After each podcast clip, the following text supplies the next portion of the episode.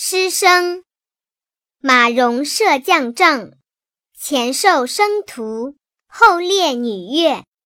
孔子居杏坛，贤人七十，弟子三千。称教馆曰射帐，又曰震铎。迁教馆曰虎口，又曰蛇羹。师曰西宾，师习曰寒帐。学曰家塾，学奉曰束修。桃李在宫门，称人弟子之多。木絮长栏杆，奉师饮食之薄。冰生于水而寒于水，彼学生过于先生。青出于蓝而胜于蓝，谓弟子优于师傅。未得及门。